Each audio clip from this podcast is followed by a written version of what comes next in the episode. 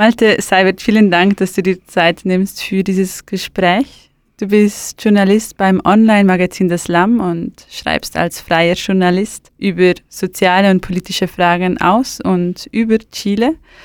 Genau heute vor 50 Jahren wurde in Chile der sozialistische Präsident Salvador Allende gestürzt und über diese Ereignisse sprechen wir heute mit einem spezifischen Fokus auf die Rolle der Gewerkschaften in Chile in den letzten Jahrzehnten. Gehen wir doch mal zurück zu der Allende-Ära zu Beginn der 1970er Jahre in Chile.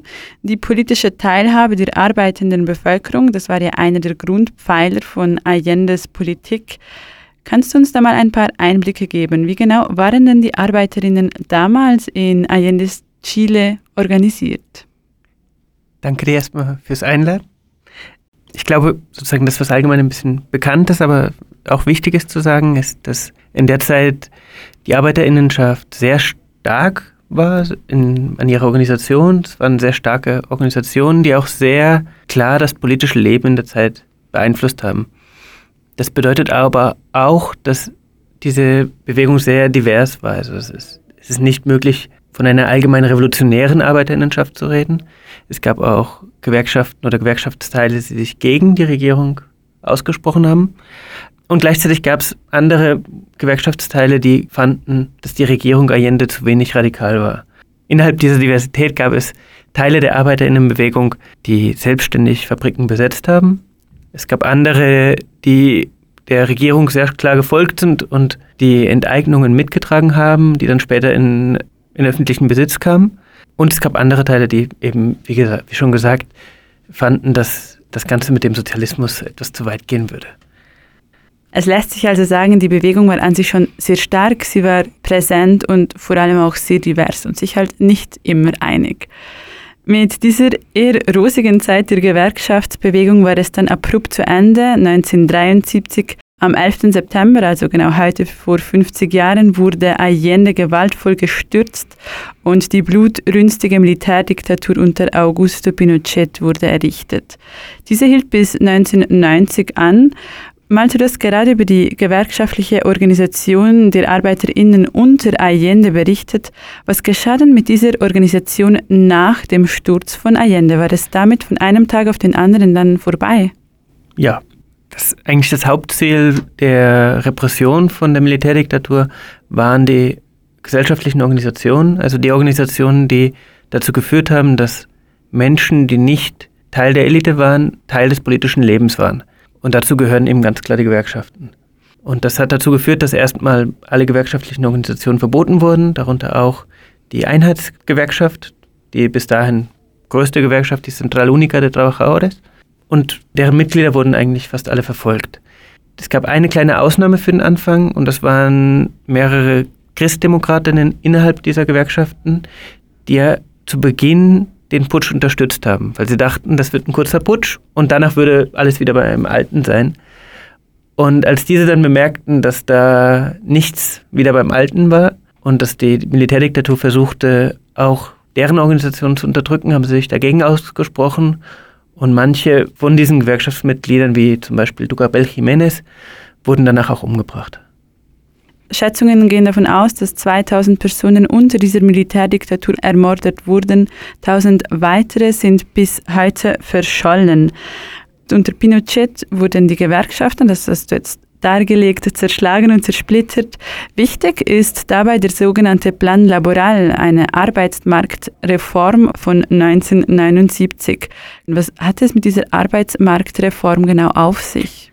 Also als die Militärjunta an die Macht kam, hat sie eben die Chicago Boys geholt. Das waren Schüler von Milton Friedman.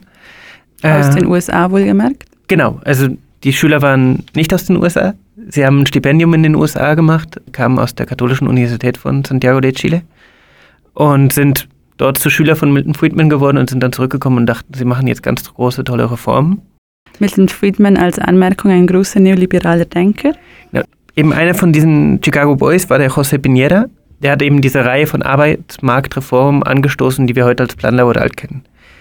Der Plan Laboral hatte eigentlich ein Ziel und das war, die Gewerkschaften zu zerschlagen, langfristig, und dafür zu sorgen, dass ArbeiterInnen in diesem neuen neoliberalen Chile auf sich allein gestellt sind, also in einem ständigen Konkurrenzkampf mit eigentlich ihren MitarbeiterInnen zu stehen.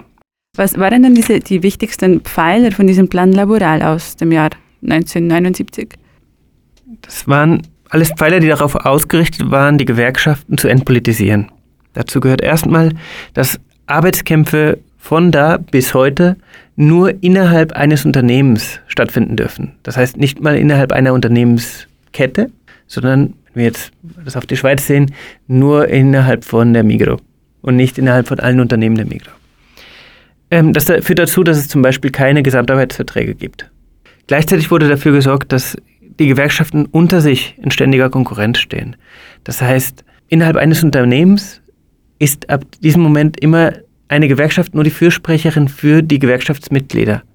Und das heißt, es können verschiedene Gewerkschaften innerhalb eines Unternehmens sein, die alle verschiedene Arbeitskämpfe mit dem Unternehmen haben. Und die buhlen dann eigentlich die ganze Zeit um Mitglieder, entweder weil sie höhere Löhne aushandeln, aber meistens eigentlich, weil sie irgendwelche Ermäßigungen geben. Also sei es jetzt irgendwie für belegte Gasballons, für belegte Handyabos oder ein Weihnachtsgeschenk. Wenn du mit, heute mit Arbeiterinnen sprichst, dann ist häufig auch einer von diesen Bonus, die sie dann kriegen würden, der Grund, warum sie eine oder andere Gewerkschaft gewählt haben. Und äh, der dritte Teil ist eigentlich eine klare Entpolitisierung der Gewerkschaften. Gewerkschaften sollten sich nicht um die politische Welt kümmern. Und ein Resultat aus dieser Zeit ist bis heute, dass Personen, die Führungsposten innerhalb einer Gewerkschaft haben, nicht gleichzeitig Politikerin sein dürfen. Das heißt zum Beispiel eine Person, die Gewerkschaftspräsidentin ist, darf nicht gleichzeitig Parlamentarierin sein.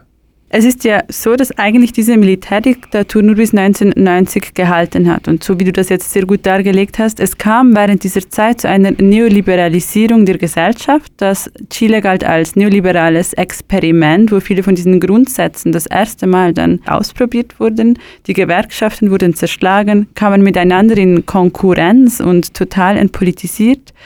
Wie steht es jetzt heute um die Gewerkschaft? So wie du das schilderst, scheint es, als hätten sich die Gewerkschaften in Chile nicht ganz von dieser Ära erholt. Was ist denn deine Einschätzung? Ich glaube, das hast du gut zusammengefasst. Also eben nach der Diktatur oder eigentlich schon am Ende der Diktatur haben sich viele von den wichtigsten Gewerkschaften neu gegründet. Die Central Única de Trabajadores hat sich neu gegründet als Central Unitaria de Trabajadores und so auch ein paar andere Gewerkschaften. Aber die Gewerkschaften haben bis heute nicht mehr die politisch relevante Rolle, wie sie damals hatten. Ich glaube, das liegt an zwei Gründen. Einerseits, dass sie diese Arbeitsmarktreform sehr hart getroffen haben, bis heute. Und andererseits daran, dass sich die Wirtschaftswelt des Chiles von heute geändert hat. Die Militärdiktatur hat auch die Industrie zerschlagen. Eigentlich der Ort, wo sich ArbeiterInnen treffen und auch eine Macht haben, wenn sie streiken. Und heute besteht die chilenische Arbeitswelt vor allem aus Dienstleistungen. Und das führt dann dazu, dass auch innerhalb dieser Dienstleistungswelt es eigentlich sehr viel schwerer ist, sich zu organisieren und eine wirkliche Relevanz zu haben als Gewerkschaft. Man sieht also die Kontinuitäten der Militärdiktatur die heute vor 50 Jahren ihren Anfang nahm, bis heute in der chilenischen Gesellschaft. Eben dadurch, dass die Gewerkschaften immer noch zersplittert sind, miteinander in Konkurrenz sind. Auch daran, dass Chile eine enorm hohe Ungleichheit hat. Auch das lässt sich zurückführen auf dieses neoliberale Experiment, das in Chile durchgeführt wurde. Reden wir doch noch ein bisschen über die aktuellen sozialen Bewegungen in Chile. Im Jahr 2019 kam es in Chile zu enorm breiten sozialen Bewegungen, die sich einerseits eben gegen diese Ungleichheit in Chile stemmten, aber noch ganz viele unterschiedliche Brennpunkte darauf aufmerksam machten.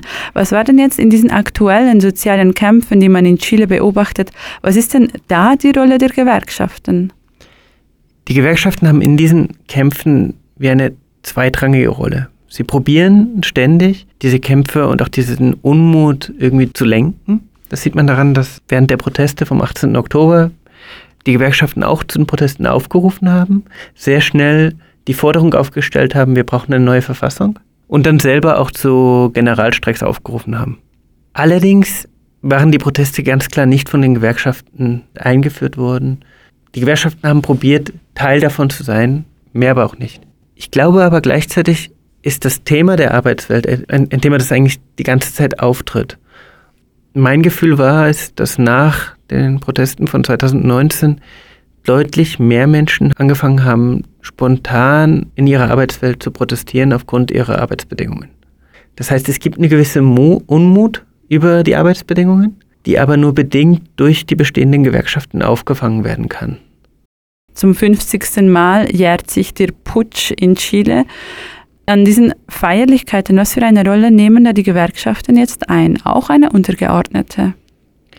Ja, also es sind keine tragende Kraft irgendwie an den Feierlichkeiten. Ich glaube, an den Feierlichkeiten ist einerseits gibt es die offiziellen Feierlichkeiten, die von der Regierung organisiert sind. Andererseits gibt es die Feierlichkeiten, die von der Zivilgesellschaft organisiert sind und werden. Und da sind die Gewerkschaften wie ein Teil davon, aber sicher kein tragender Teil. Ich glaube, das liegt auch zum Teil daran, dass die Gewerkschaften es seit den 90er Jahren nicht geschafft haben, politische, soziale Legitimität als Vertreterinnen der Arbeiterinnenschaft zurückzugewinnen.